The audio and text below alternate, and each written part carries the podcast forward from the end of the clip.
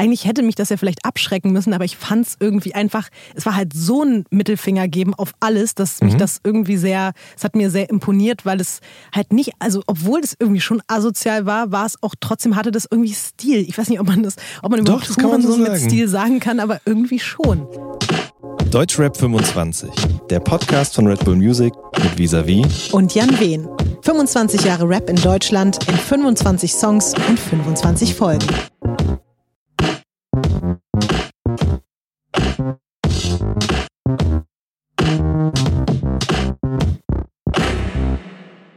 Folge 14. Hurensohn von KIZ aus dem Jahr 2005. Hurensohn ist nicht nur ein Song. Hurensohn ist eine Bewegung. Die begann im Jahr 2005 mit der sogenannten Street-Offensive des inzwischen eingestellten Untergrundlabels Royal Bunker. Teil dieser Offensive war auch das erste Album von KIZ, einer Post-Street-Rap-Band aus Berlin. Es hieß das Rap Deutschland Kettensägen-Massaker und war genau das. Mit krawalligen Beats irgendwo zwischen Trash, Techno und Psychopunk zogen Tarek, Nico, Maxim und DJ Kraft sämtliche Konventionen ihres Genres durch den Dreck. Sie mischten radikalpolitische Statements mit Punchlines über ihre Penisse und allerlei kreativen Beleidigungen. Das alles kulminierte in ihrer Ode an die wohl schönste Beleidigung im Deutschrap. Mit Hurensohn schaufelten KZ der Hip-Hop-Tradition ein Grab, auf dem sie bis heute Party machen. Und mit ihnen eine ganze Generation. Hallo Jan. Hallo, ich grüße dich. Ich grüße dich auch. Ich bin hochmotiviert. Ich weiß nicht, wie es bei dir aussieht. Absolut. Weil bei mir, also jetzt geht es wirklich richtig los. Ich komme langsam vom Teenie-Alter in eine erwachsene Deutschrap-Hörerin und es wird jetzt langsam richtig spannend bei mir. Dann bin ich auch gespannt, was du jetzt zu erzählen hast. Wir sprechen heute über äh, Hurensohn von KIZ. Vielleicht können wir ja generell erstmal ganz kurz über KIZ reden. Mhm. Also für mich muss ich einfach sagen, krasseste Deutsch-Rap-Band aller Zeiten. So, muss ich jetzt einfach mal so sagen, finde ich. So. Punkt. Weiß ich gar nicht genau. Also, ähm, auf jeden Fall ähm, brach mit KZ irgendwie so eine neue, naja, was heißt Zeitrechnung an, aber irgendwie war Hip-Hop oder Rap war auf einmal mehr und das hat mich total beeindruckt, dass die mhm. quasi eine ganz andere Art von Musik gemacht haben, eine ganz andere Art von Humor irgendwie reingebracht haben, auch eine gewisse Lockerheit und viel ähm, Augenzwinkerei und so weiter und das fand ich sehr beeindruckend, das finde ich auch bis heute immer noch sehr beeindruckend, weil die einige der größten Songs im Deutschrap auch dadurch geliefert haben. Absolut. Unfassbare Hits und das finde ich aber auch das Tolle daran, dass so viele der Hits, die man einfach in, glaube ich, Stadien spielen kann und alle mitgrölen, trotzdem mhm. halt sehr viel mehr Tiefe haben als ganz viele andere von diesen Mitgröl-Hymnen. So, das ist, finde ich, halt auch die ganz, ganz große Kunst von KZ. Ja, ja das, das stimmt. Das sind so Gassenhauer mhm. eigentlich schon. Das sind so, so Gassenhauer, so Klassenfahrt-Hymnen oder eben, wie du das gerade auch gemacht hast, so oder gesagt hast, dass man quasi eben, ja, so, so, so Hymnen für, fürs Stadion, für den Club, mhm. fürs Ausrasten, aber gleichzeitig eben auch mit, äh, doppeltem Boden, kann man mhm. das so mhm. sagen? Ja. So, so, trojanische Pferde, die, die kommen und man denkt, äh, jetzt so könnte auch so Ballermann-mäßig funktionieren, teilweise sturzbesoffen, aber dabei ist immer irgendwas, ein, ein tieferer Sinn dabei. Das finde ich großartig. Das fällt mir auch immer auf beim Auflegen, dass man, also man kann eigentlich fast jeden existierenden KZ-Song um jede Uhrzeit in jeder Stadt zu jedem Alkoholpegel spielen alle rasten aus und man fühlt sich dabei trotzdem nie so als DJ so irgendwie so Ballermann-mäßig, weil man immer weiß, ich habe damit irgendwie auch gerade was Gutes getan, weil es ganz oft eben auch so gute politische Aussagen hat. Das finde ich echt toll. Ja. Ähm, bei einem Teil der Songs liegt das bestimmt aber ja da auch dran, dass die ein musikalisches Vorbild haben, quasi äh, Coverversionen mit neuen Texten auch mhm. sind. Äh, zum Beispiel auch Hurensohn. Das stimmt. Ne? Also es ist ja so ein, so ein, so ein 80s-Song. Ich habe leider gerade vergessen, von wem der mal gewesen ist im Ursprung. Ich dachte, das, also das hätte ich mir natürlich jetzt aufgeschrieben, aber ich wäre schwer davon ausgegangen, dass du das recherchiert hast. Ich habe es ja auch aufgeschrieben. Bronski Beat, hier unten habe ich es ah. jetzt endlich gefunden. Bronski Beat, Smalltown Boy.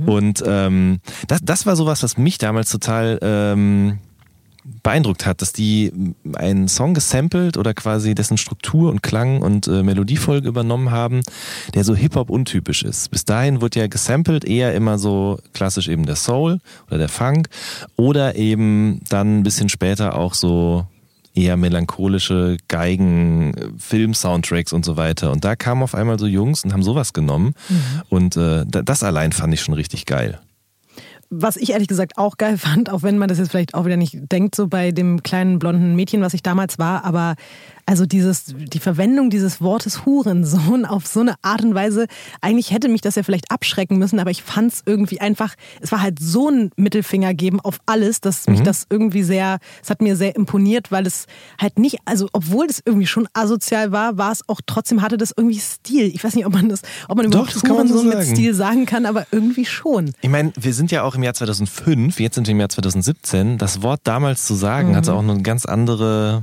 also das hat man irgendwie noch heimlicher getan oder mhm. sich dafür fast ein bisschen geschämt. Und auf einmal kamen die und haben das dann eben zusammen mit so einem so einer Leichenschändung im Refrain da eben ausgerufen. Und ähm, ich glaube, das war eben auch so das, warum das so gut funktioniert hat. Einerseits dieses 80er-Jahre-Sample, mhm. was bei allen so nostalgische Gefühle zu Filmen, die sie zu der Zeit gesehen haben oder so als kleine Kinder, äh, ähm, das hat es einerseits so befeuert. Und das andere war eben, dass man so, das so freimütig herausschreien konnte. Und vor allen Dingen, dass die Jungs ja auch in den äh, Strophen, mh, mm, ist ja schon Battle-Rap, auch mit sehr viel Mütter beleidigen, Freundinnen äh, beleidigen und auch diverse Dinge mit der anstellen. Aber es hatte hatte eben immer diesen doppelten Boden, dieses Augenzwinkern, diese mhm. Metaebene eigentlich schon fast. Weswegen man nicht wie von Bushido zum Beispiel einfach Angst hatte, sondern man war eher so, ja, die sind genauso wie wir. Wir sind auch alle irgendwie gerne mal asozial und schlagen über die Stränge, aber ähm, wir übertreiben es jetzt nicht komplett.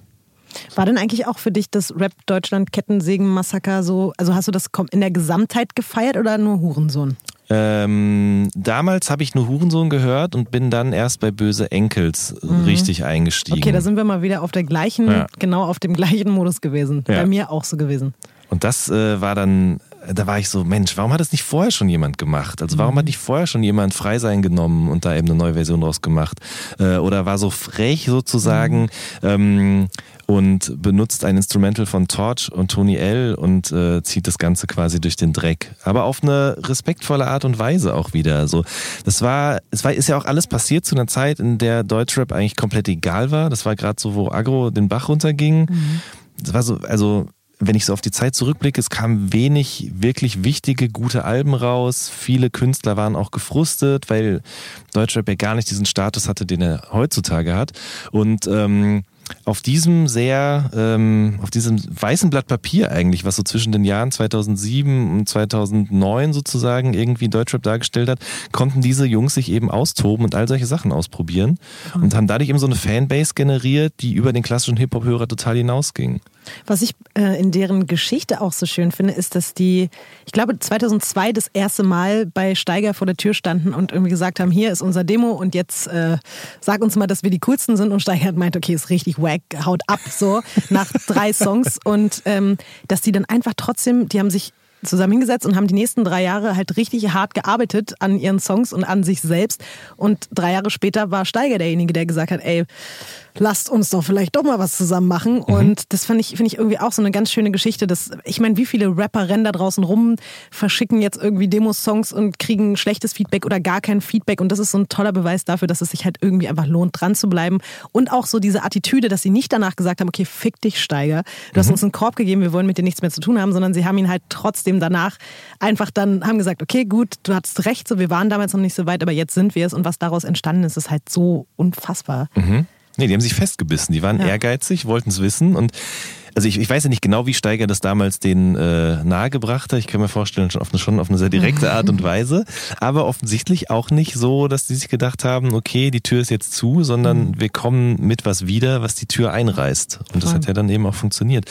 Und ähm, vor allen Dingen hat es ja, wie gesagt, nicht nur für Rap-Hörer funktioniert, sondern ich habe auf einmal Leute in meinem Umfeld, also ich merkte, zum einen mochten das irgendwie Leute, die mit mir im Deutsch-LK waren, das mochten aber auch meine Freunde, die vorher nur Agro gehört haben.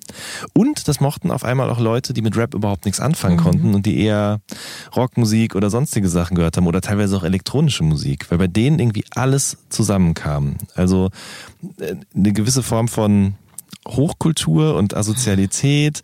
Musikalisch war irgendwie alles dabei und ich meine, es gibt ja immer wieder diese Bezeichnung Ärzte des Rap mhm. und ich finde, es stimmt halt auf eine gewisse Art und Weise, weil sie eben so unterschiedliche Songs gemacht haben, die alle Hymnen sind, auf die sich super viele Leute einigen können und wenn man so will, um diesen Monolog jetzt mal abzuschließen, äh, waren sie ihrer Zeit mit diesem Eklektizismus, also mit diesem so, wir nehmen alles und mischen das einfach zusammen zu was, was wir gerne hören, wozu wir auch gerne feiern, äh, waren sie ihrer Zeit schon voraus, weil das kam ja erst viel später, dass Leute gesagt mhm. haben, Rap hat nicht nur aus Drums und Sample Loop zu bestehen, sondern kann auch mit Instrumenten passieren, kann auch mit Samples aus elektronischen Musikrichtungen und so funktionieren.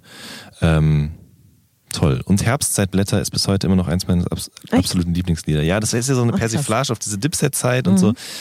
Aber auch viele andere. Also für mich ist es tatsächlich, glaube ich, äh, was willst du machen? Auch, es ja unfassbarer, für mich einer der besten Deutsch-Rap-Tracks aller Zeiten. Ist ja, aber, ist ja eine R. Kelly-Remix-Coverversion, mhm, genau, ja. Ähm, aber auch noch ganz viele andere. Also, ja. und ich finde auch jetzt, also das letzte Album, ich, das hat mich echt nochmal, ich war zwischenzeitlich so ein bisschen raus, muss ich sagen. Also mhm. irgendwo bin ich kurz mal ein bisschen ausgestiegen, aber jetzt so mit äh, Hurra, die Welt geht unter, da waren auch schon wieder so eine Brecher da drauf. Mhm. Also Boom, Boom, Boom zum ja, Beispiel. Ne? Unfassbar. Ja. Aber auch, oh Gott, ich sage echt sehr oft unfassbar, fällt mir auf. Es ist also mein Wort. Unfassbar. Ja.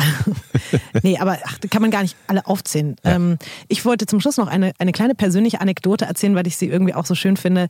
Ähm, tatsächlich sind Tarek und ich beide im gleichen Bezirk groß geworden, nämlich mhm. in Prenzlauer Berg und haben einfach schon von, ich glaube, seitdem wir 12, 13 waren, gemeinsame Freunde gehabt und haben uns so auch irgendwann mal kennengelernt und haben uns auf dem falschen Fuß erwischt, wie es manchmal so ist. Also, keine Ahnung, ich war 13 oder 14 oder 15, irgendwie sowas und er halt auch. Und wir haben uns auf irgendeiner Party, irgendwie sind wir uns dumm gekommen. Weiß ich nicht genau wie.